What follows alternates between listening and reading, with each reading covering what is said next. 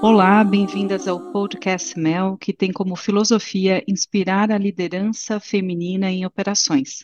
Eu me chamo Suelen Schneider de Maria e serei a host deste episódio. Hoje tenho o prazer de receber novamente Ana Gatti, a nossa fundadora e presidente do Instituto Mel. Hoje ela vai dividir conosco a sua história inspiradora de liderança. Ana, seja muito bem-vinda. É um prazer ter você de novo aqui conosco. Muito obrigada, Suelen. É um prazer meu estar aqui com você hoje. Legal, então vamos lá, vamos começar. Ana, eu queria te pedir para você começar contando é, a tua história de liderança, a tua jornada de liderança. Muito bem. Às vezes, quando a gente pensa em jornada, a gente pensa é, é, na história da vida toda, né? Mas vou tentar aqui colocar um, um resumo, Suelen. É, eu vim de uma família bastante simples, né? E então fui estudar engenharia, né? Engenharia de alimentos. E durante a que era boa aluna, dedicada, né? Então achava que esse era um caminho naquela época, né? Bastante tempo.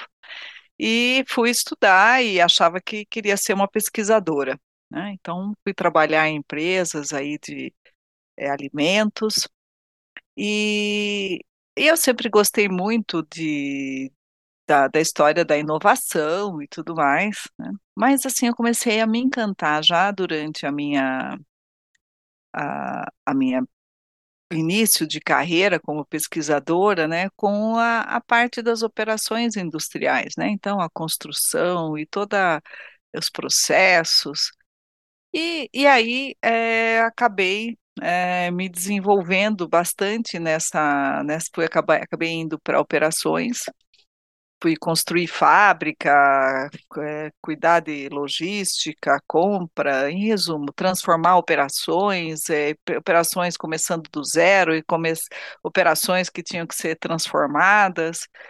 E, e me encantei muito, cresci é, bastante rápido, né, com 32, 33 anos, eu já estava em posição de diretoria, depois assumi vice-presidência, e aquilo foi, é, assim, para mim era muito natural, muito, até, é, era, era uma coisa que, que me fazia muito bem esse, esse trabalho. E aí eu fiquei é, muito tempo, né, fiquei até os 40 e poucos anos, né, em posições aí de C-level dentro de organizações, né, atuando em, nas áreas de operações. E que sempre me encantou na, nas áreas de operações, é, Suelen, as pessoas sempre pensam, quando pensam, lembra das máquinas, dos sistemas, né? Mas é lidar com gente. Né? E para mim, é, o aspecto ali de gestão de pessoas, entender é, como, onde né, cada um pode ser mais feliz no final das contas, né?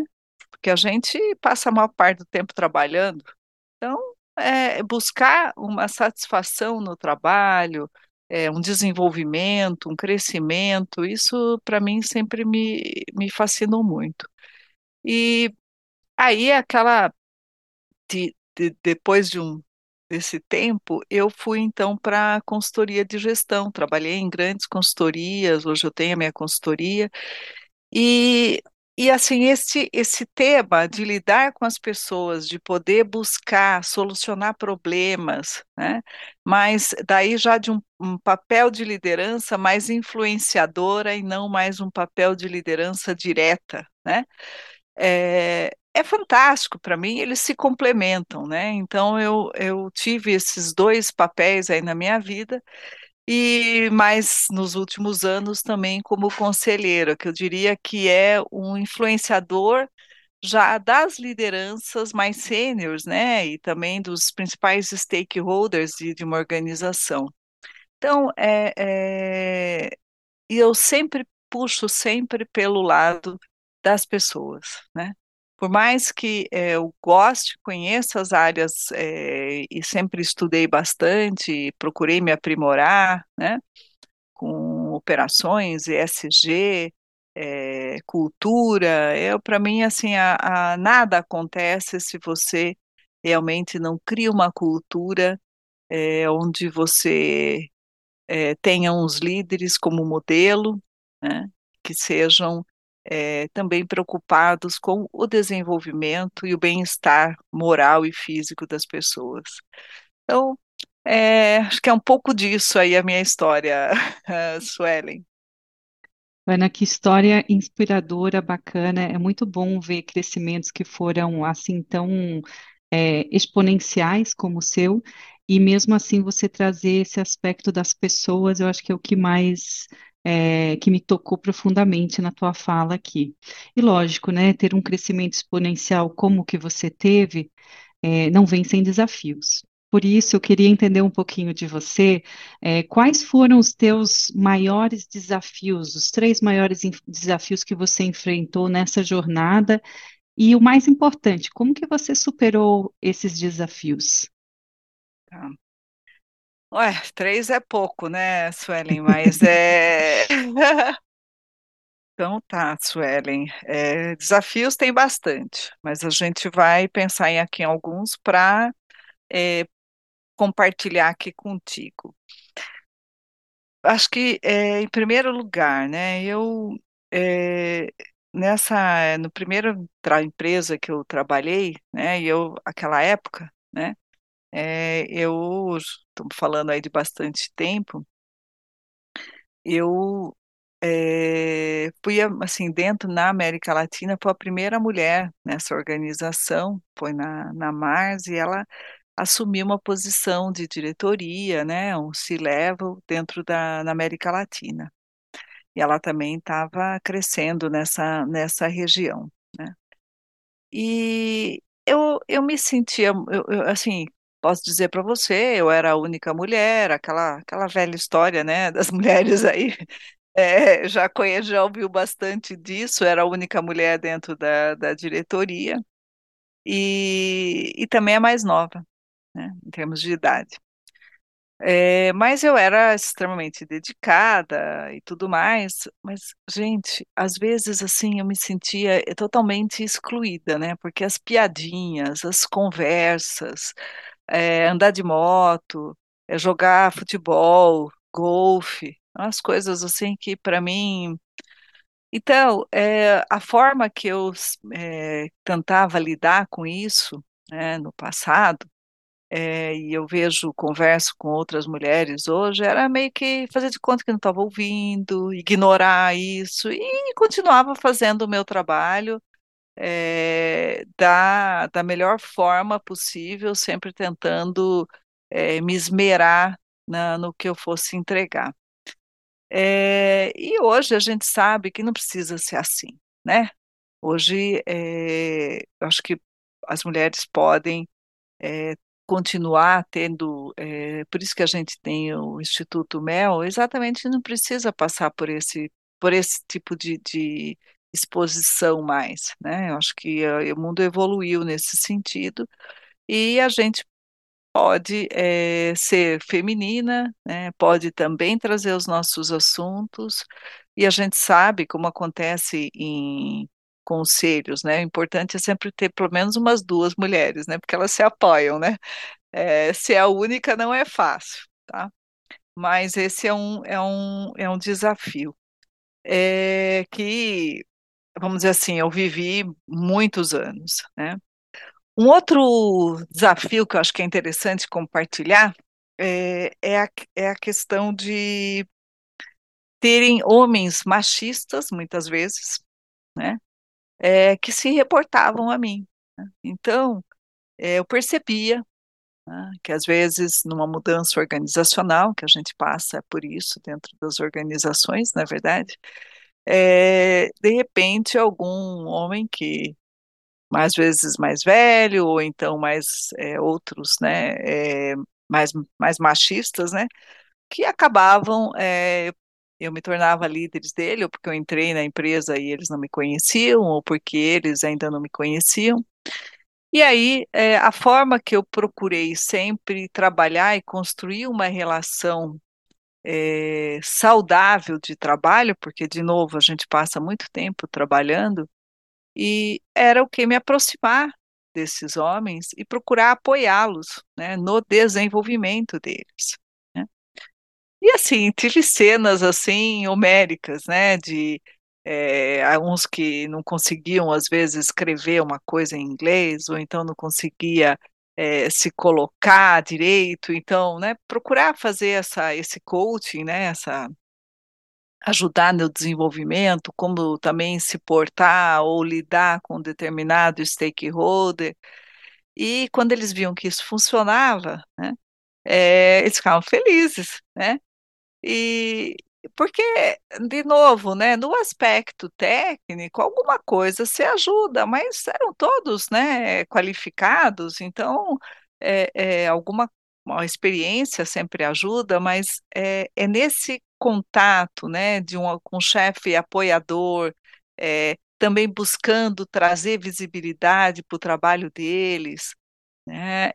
Então, fazia com que a gente tornasse, formasse um time mais robusto, e essas questões, né, de homem, de mulher, de isso acabava ficando num segundo plano, e a gente, então, eram colegas é, de trabalho e parceiros de trabalho, mais que tudo. Então, aí eu acho que acho que duas histórias já tá bom, né, Suelen? Com certeza, são são duas histórias de muito impacto, né, Ana? É, principalmente nessa última mensagem sua aí, combater a rejeição, né, o machismo com o acolhimento, é, ou de uma forma mais bíblica, né, se a gente puder dizer, combater o ódio e o rancor com amor que é algo que é muito característico aí da liderança e da superação feminina, né? A gente sempre tenta usar o acolhimento, o amor, né? É, trazer as pessoas para junto. Então é muito bom te ouvir falando dessas histórias aí. E lógico. Legal. Verdade mesmo. É. E lógico, né? É, você falou aí na tua primeira história um pouco do trabalho, né, que as empresas também podem fazer, né? Então, a, a minha próxima pergunta para você é para os líderes e as organizações que nos ouvem nesse episódio, né? Quais seriam algumas é, sugestões práticas que você recomenda para aumentar o número de mulheres na liderança? Ou para pelo menos diminuir a barreira que elas sofrem hoje na liderança? Muito bom.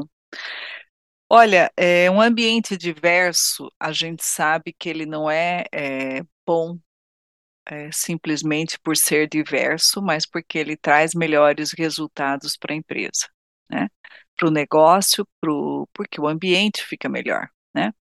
O ambiente sendo mais equilibrado, né? É, então ajuda todo mundo. Então ninguém está buscando, nenhuma empresa, ninguém está buscando um ambiente mais diverso né? E diversidade em todos os sentidos, além de gênero, né? É, à toa, né? Isso tem um ganho lá no final para todos.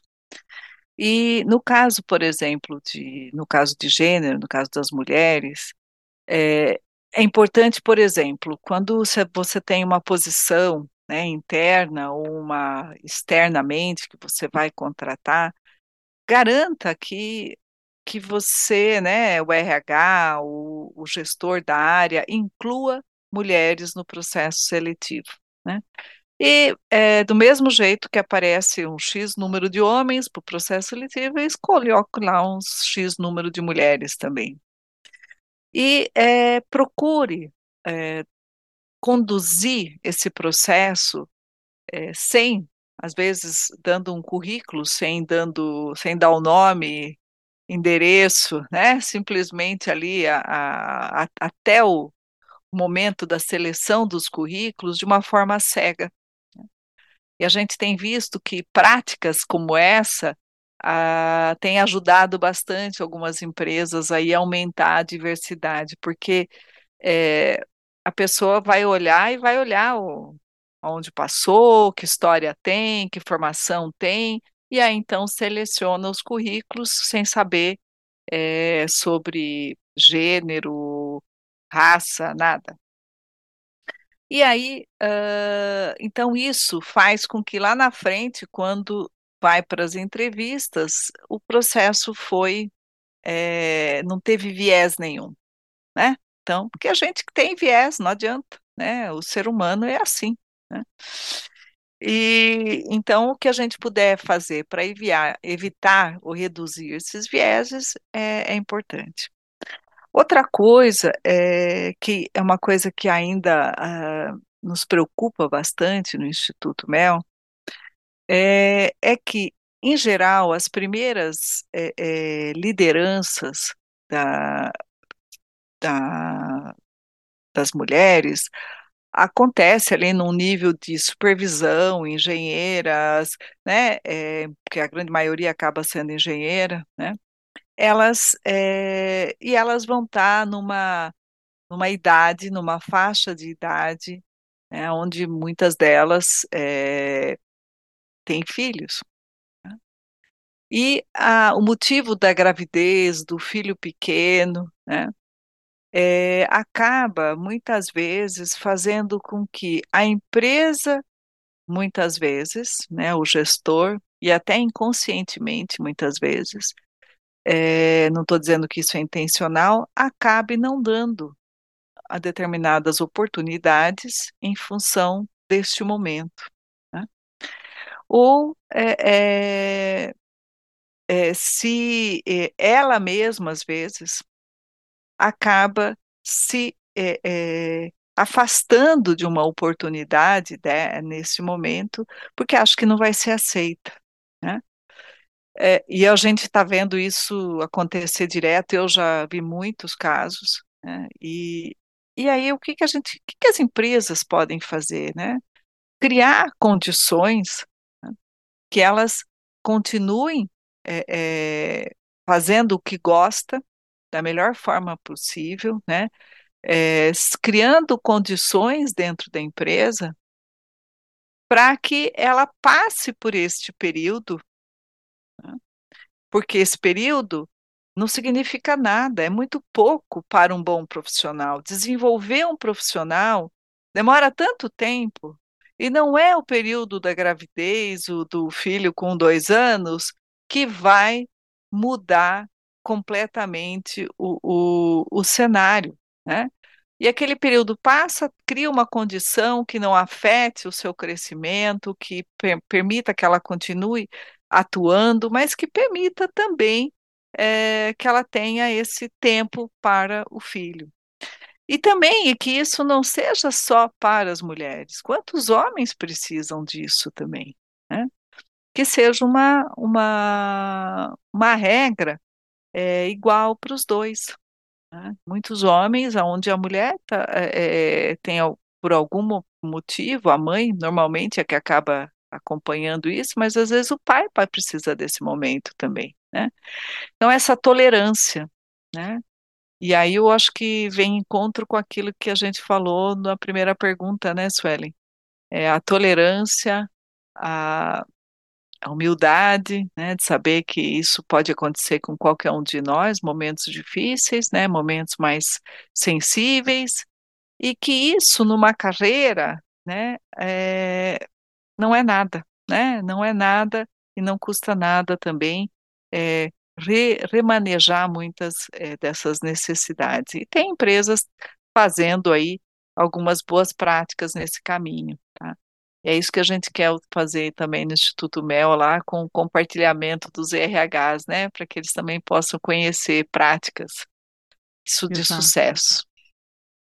Exato. Não, excelentes dicas, Ana, e realmente super valiosas e poderosas, né? Tratar o viés e tratar a questão da tolerância e acolhimento aí para as mulheres é, que estão grávidas ou que recém tiveram seus filhos, né? Como que você reinsere elas na sua carreira? Então, são questões e práticas são muito importantes mesmo para as organizações e para os líderes. Bom, para finalizar, eu gostaria de pedir que você falasse diretamente com as mulheres que nos ouvem agora, quais são os principais atributos que elas deveriam investir tempo para desenvolver e quais comportamentos nocivos à carreira delas que elas deveriam evitar? Tá. Bom, é, em primeiro lugar, é, em termos de desenvolvimento, né? É, primeiro tem que ter sempre muita coragem, muito afinco para poder é, seguir no desenvolvimento. mas isso é muito prazeroso e é, então continuar sempre é, trabalhando no seu aperfeiçoamento técnico, né? As questões aí não só técnicos do seu, do seu trabalho, do tipo de produto que você trabalha, é, digital, é, gestão, né? Essas coisas estão sempre evoluindo, sempre é, precisa sempre se atualizar, fazer cursos, a, é a vida inteira, né? Eu faço a vida toda e a gente tem que estar sempre aprendendo? Mas é, con, continue também é, trabalhando essa, as questões aí de, é, de comportamentais, né? Não só o desenvolvimento técnico, mas comportamental, e é, fazendo com que, conforme a gente vai amadurecendo, ganhando experiência, a gente possa também ajudar outros, né? Porque quando a gente ajuda as outras pessoas, a gente aprende mais. Né? E o outro também entra naquele ciclo é, virtuoso, né? de é, ensinando outras pessoas né, nos seus, uh, em como agir, como buscar uma melhor forma de colocar determinados pontos, né, independente, é, de acordo com a necessidade que o ambiente pede, né, e não precisam perder a sua feminilidade é, trabalhando dessa, dessa forma, né. A gente, vamos dizer, nos dias de hoje, né, no passado as pessoas era até comum a gente precisar é, muitas vezes tomar decisões ou posturas né, mais masculinizadas para ser ouvida. Né? Hoje, acho que não precisa mais nesse, nesse nível, né? Eu acho que existe mais entendimento, né? Mas se precisar, né, procure se colocar de uma forma firme, né, porém feminina, né? Usando o seu batom, a sua sua maquiagem, né? Usando, se vestindo, né? Com a cor que gosta, tudo dentro de uma forma apropriada, né? Porque a gente diz que o mundo não é mais dos homens brancos de terno azul, né? Ele é de todos, né? Então essa essa essa mensagem é, é cabe para todos nós, né? Então acho que com educação, com conhecimento, com maturidade, a gente consegue se colocar nos diferentes ambientes sendo a gente mesmo. Né? Então, acho que espero que seja útil para algumas de nós. Obrigada, viu, Suelen? Obrigada a você, Ana. É uma excelente mensagem de finalização desse episódio, muito bonita e inspiradora de fato. Eu agradeço a tua presença novamente aqui conosco. Pessoal, vocês que nos ouvem, esse foi mais um episódio do podcast Mel, hoje com a história inspiradora de liderança da Ana. Eu espero que a história da Ana tenha inspirado vocês, assim como me inspirou. E se você gostou desse episódio, compartilhe com outras mulheres, apoiadores, organizações e não deixe de deixar o seu comentário aqui é, no nosso canal. E para conhecer mais sobre as nossas associações, você já sabe, acesse o nosso site www.institutomel.org. Gratidão e até o próximo episódio.